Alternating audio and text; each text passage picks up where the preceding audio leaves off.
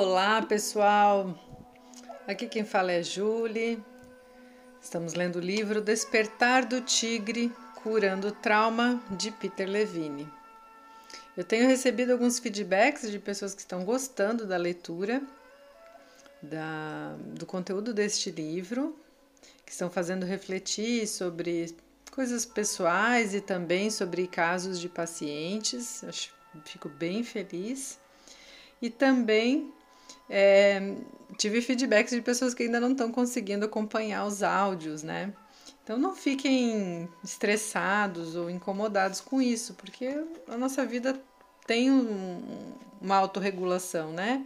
E aí a gente vai se ajustando. Então, caso não estejam conseguindo seguir o, os áudios, não, não se estressem com isso. É possível depois também encontrá-los no Spotify quem se sente desconfortável de receber os áudios todos os dias, porque acaba criando uma tensão por não estar tá conseguindo ouvir, não estar tá tendo tempo, é, fique à vontade para sair do grupo. Os áudios podem ser encontrados no Spotify, no canal Livros Narrados, e lá vocês vão poder ouvir no tempo de vocês, ok? Esse deve ser um momento de prazer, de tranquilidade é um momento bom e não um momento para gerar mais tensão nessa nossa vida que já está bem tensionada, né? Vamos então continuar aquele capítulo 11 que ele veio trazendo os sintomas do trauma, inclusive ele trouxe três listas bem interessantes para a gente identificar, é, ressaltando que não necessariamente aqueles sintomas, se você tem uma desses sintomas, você tem um trauma, né? Mas que são indícios para a gente investigar. E hoje a gente vai ler o subitem que se chama E vamos dando voltas. Nesse subitem ele começa com uma frase de um autor anônimo que diz: Relaxar me deixa nervoso. Algumas pessoas relatam isso, né? Que tentam fazer meditação, tentam fazer relaxamento e ficam mais nervosos. Mas é uma questão de prática e de internalizar algumas coisas e de não se cobrar. Porque, por exemplo, na meditação a gente não quer ter pensamentos. Então, quando a gente não quer ter pensamentos, a gente já está pensando, né? E na verdade o, o, o trabalho é você ir acolhendo seus pensamentos e deixando eles fluírem, né? Mas vamos lá à leitura então. Como já mencionei várias vezes, a percepção de ameaça causada pela presença da ativação não descarregada cria um ciclo autoperpetuante. Uma das características mais insidiosas dos sintomas do trauma é que eles estão presos ao ciclo original de um modo que também os autoperpetua. Essa, característica é o motivo primário pelo qual o trauma é resistente à maioria das formas de tratamento. No caso de algumas pessoas, esse ciclo autoperpetuante mantém os sintomas estáveis.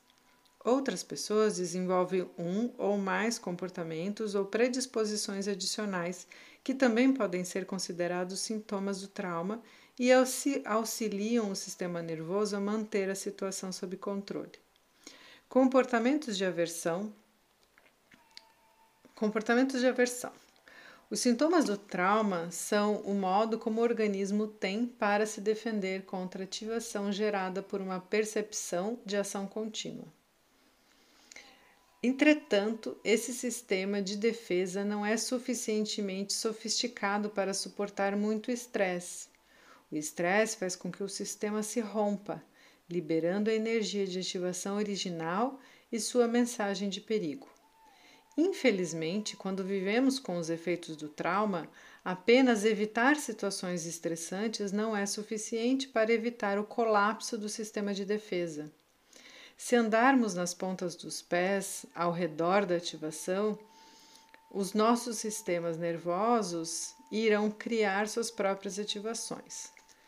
Quando isso ocorre, não conseguimos nos recuperar dos impactos das frustrações cotidianas tão facilmente quanto poderíamos se nosso sistema nervoso estivesse livre para funcionar plena e normalmente. Circunstâncias comuns podem perturbar a delicada organização da energia no sistema nervoso da pessoa traumatizada. Uma pessoa traumatizada pode desenvolver os chamados comportamentos de aversão, a fim de ajudar a manter a ativação subjacente em seu lugar. Os comportamentos de aversão são uma forma de sintoma de trauma na qual limitamos nossos estilos de vida a situações que não sejam potencialmente ativadoras. Podemos desenvolver uma relutância de dirigir por termos medo de um outro acidente. Se a animação de um jogo de bola desencadeia um ataque de pânico, os jogos de bola podem, de repente, parecer menos interessantes. Se ocorrem flashbacks durante um encontro sexual, isso pode levar a uma diminuição no interesse por sexo. Qualquer fato que provoque uma mudança em nossos níveis usuais de energia tem potencial para desencadear emoções e sensações desconfortáveis. Gradualmente, nossa vida irá ficar cada vez mais constrita enquanto, enquanto tentamos evitar as circunstâncias que poderiam alterar o equilíbrio usual da energia. Medo das chamadas emoções negativas. Quando o equilíbrio usual de energia é alterado, começamos a reexperimentar o acontecimento. Aqui o quadro se torna mais complexo porque o que estamos vivenciando deve-se, em parte, à confusão quanto à natureza da energia que é liberada. Em sua forma pura, a energia gerada por nosso sistema nervoso para nos proteger do perigo é vital. Ela traz uma sensação de vida e de liberdade.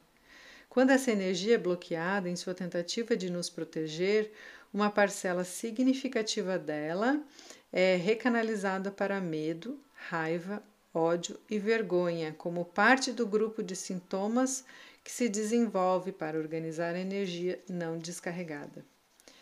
Essas emoções ditas negativas se tornam intimamente associadas à própria energia vital, bem como com outros sintomas que formam o conjunto dos efeitos traumáticos. Quando sofremos de trauma, a associação entre a energia vital e as emoções negativas é tão íntima que não conseguimos distingui-las.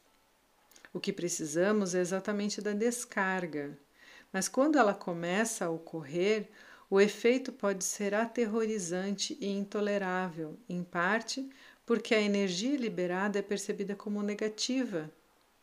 Por causa desse medo, normalmente suprimimos a energia ou, na melhor das hipóteses, a descarregamos de modo incompleto.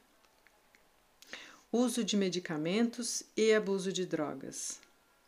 Outro meio pelo qual as pessoas traumatizadas podem tentar estabilizar ou suprimir os sintomas é pela terapia com medicamentos. Com frequência, tentamos essa solução por recomendação de um médico, ou então podemos tentar nos automedicar, abuso de drogas. Qualquer que seja o meio de estabilização que empreguemos, o nosso objetivo é criar um ambiente estável. Esse efeito exige com exige um container que seja suficientemente forte para que os sintomas não sejam desafiados ou pressionados. Esses containers são como diques, precisam ser bem planejados para evitar a liberação do medo terrível e da fúria primitiva e descontrolada. As pessoas que sofrem de trauma frequentemente se encontram numa esteira sobre a qual não têm nenhum controle. Podemos ter o impulso de evitar as situações que evoquem tanto estimulação quanto relaxamento autênticos, porque qualquer um deles poderia perturbar o equilíbrio necessário para que nossos sintomas mantenham sua estabilidade. Fora do ciclo. Existem modos de sair desse ciclo autoperpetuantes. A experiência somática é um deles. Lembrando que experiência somática é a técnica que o Dr. Peter Levine desenvolveu. Podemos desenvolver perspectivas que nos ajudarão a reconhecer o trauma no momento em que ele ocorrer, ao aprendermos a definir o trauma por seus sintomas em vez de defini-lo pelo fato que o causou. Isso nos dará a possibilidade de fluir com nossas respostas naturais em vez de bloquear o processo inato de cura. O caminho de volta à saúde e à vitalidade é totalmente imediato. Qualquer passo, por pequeno que seja, é significativo e merece atenção. Esse caminho tem um fim. Ao contrário de tantas outras jornadas que realizamos no decorrer do nosso crescimento e desenvolvimento, uma resolução que nos deixa mais ricos e mais realizados por tê-la alcançado. A vida é suficientemente difícil quando somos saudáveis e cheios de vitalidade. Ela pode ser insuportável quando estamos fragmentadas pelo trauma. Como você verá nos próximos capítulos, cada pa pequeno passo em direção à totalidade se torna um recurso que pode ser usado para ampliar e apoiar a cura que irá se manifestar enquanto nos alinhamos em nosso eu natural. Existe um caminho para reassumirmos o controle do nosso corpo, que perdemos quando os efeitos posteriores ao trauma se tornaram crônicos. É possível estimular deliberadamente o sistema nervoso para que este seja ativado e então descarregar suavemente a ativação. Lembre-se, a ativação e os mecanismos associados a ela são o resultado direto da energia mobilizada de modo involuntário pelo sistema nervoso, especificamente em resposta à ameaça. Esses mecanismos se originam no sistema nervoso. Você os experiencia no seu corpo. E é em seu corpo, com o envolvimento total do sistema nervoso acessado pela sensopercepção, que você terá sucesso ao trabalhar com eles.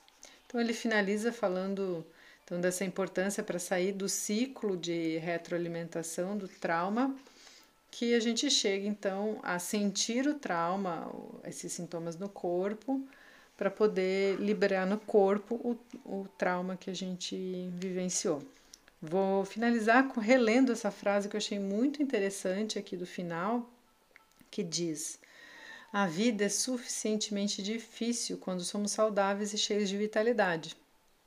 E ela pode ser insuportável quando estamos fragmentados pelo trauma. Então, como é difícil, né? Muitas situações que a gente passa. É, não existe uma vida sem desafios, não, havia, não existe vida sem problemas. É, estamos todos vivendo uma pandemia é, cada um com as suas dificuldades, alguns perderam o emprego, outros estão tiveram que se reajustar nas suas, nas suas vidas em vários segmentos. Então a vida não é, de, é fácil, né? Ela é difícil mesmo quando a gente é saudável. Então imagina o quanto ela é insuportável quando a gente está fragmentado pelo trauma, tá? Com isso, espero que vocês tenham boas reflexões, um lindo dia e até o próximo áudio.